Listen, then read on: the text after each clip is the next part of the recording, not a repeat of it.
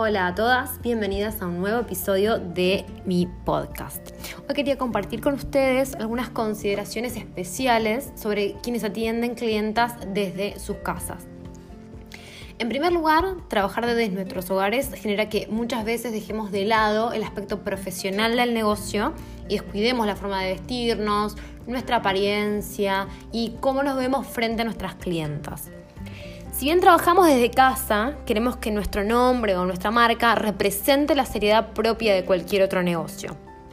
Hay que tener en cuenta que el hecho de trabajar en el domicilio de por sí genera la idea en algunas clientas de que nuestro trabajo tiene un costo menor, que nuestra agenda está más disponible o que colocar extensiones de pestañas es solamente un hobby. Realmente queremos evitar generar estas ideas en nuestras clientas porque esto es nuestro trabajo y vivimos esta profesión. Cuidar nuestra apariencia y la forma en que nos presentamos con nuestras clientas, tanto las nuevas como las que ya atendemos hace mucho tiempo, va a mejorar la percepción integral de nuestro negocio. Esto va a depender de la mirada personal de cada profesional y el concepto que cada una tenga respecto de qué aspectos de nuestro negocio puede perfeccionarse para lograr este objetivo. La idea no es vestirnos como si fuésemos a trabajar en una oficina o como si fuésemos a una fiesta, pero tampoco atender a las clientas en pijama o solamente porque trabajamos desde casa.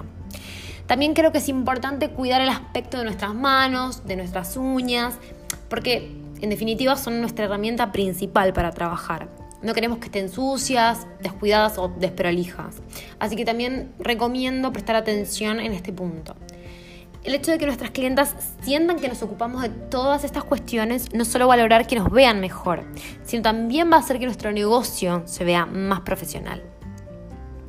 En segundo lugar, si trabajamos en una casa donde hay otros miembros de la familia, es importante que todos respeten nuestro espacio de trabajo para evitar generar situaciones incómodas que afecten o molesten a nuestras clientas. Recordemos que los tratamientos de extensiones o, por ejemplo, lifting, botox, etc., son espacios para que nuestras clientas se relajen, pasen un buen momento y si escuchan algún tipo de discusión o presencia en alguna situación familiar incómoda, sobre todo porque además tienen los ojos tapados, probablemente no quieran volver a atenderse con nosotras. Por esta razón es muy importante, muy importante que evitemos experiencias negativas y que todos estemos en sintonía, todos los miembros de la casa estemos en sintonía. Por último, es fundamental que concentremos toda nuestra atención en las clientas. Probablemente trabajando desde casa tengamos algunas distracciones extra, como por ejemplo si tenemos mascotas o algún tipo de situación en el ambiente en general. También es bastante irritante para las clientas, hablo porque también soy clienta de extensiones de pestañas, que el profesional esté enviando mensajes con el celular todo el tiempo o hablando por teléfono. Lo ideal es esperar terminar el servicio para usar el celular porque además esto retrasa la aplicación y tardamos mucho más eh, tiempo del que tenemos previsto para el tratamiento. Esto también nos va a demorar con las demás clientas. Las vamos a tener que hacer esperar y no está bueno. Las clientas son la prioridad durante el turno y tenemos que generar la mejor experiencia para ellas. De esta manera no solo van a volver a atenderse con nosotras, sino que además nos van a recomendar a sus familiares y a sus amigas.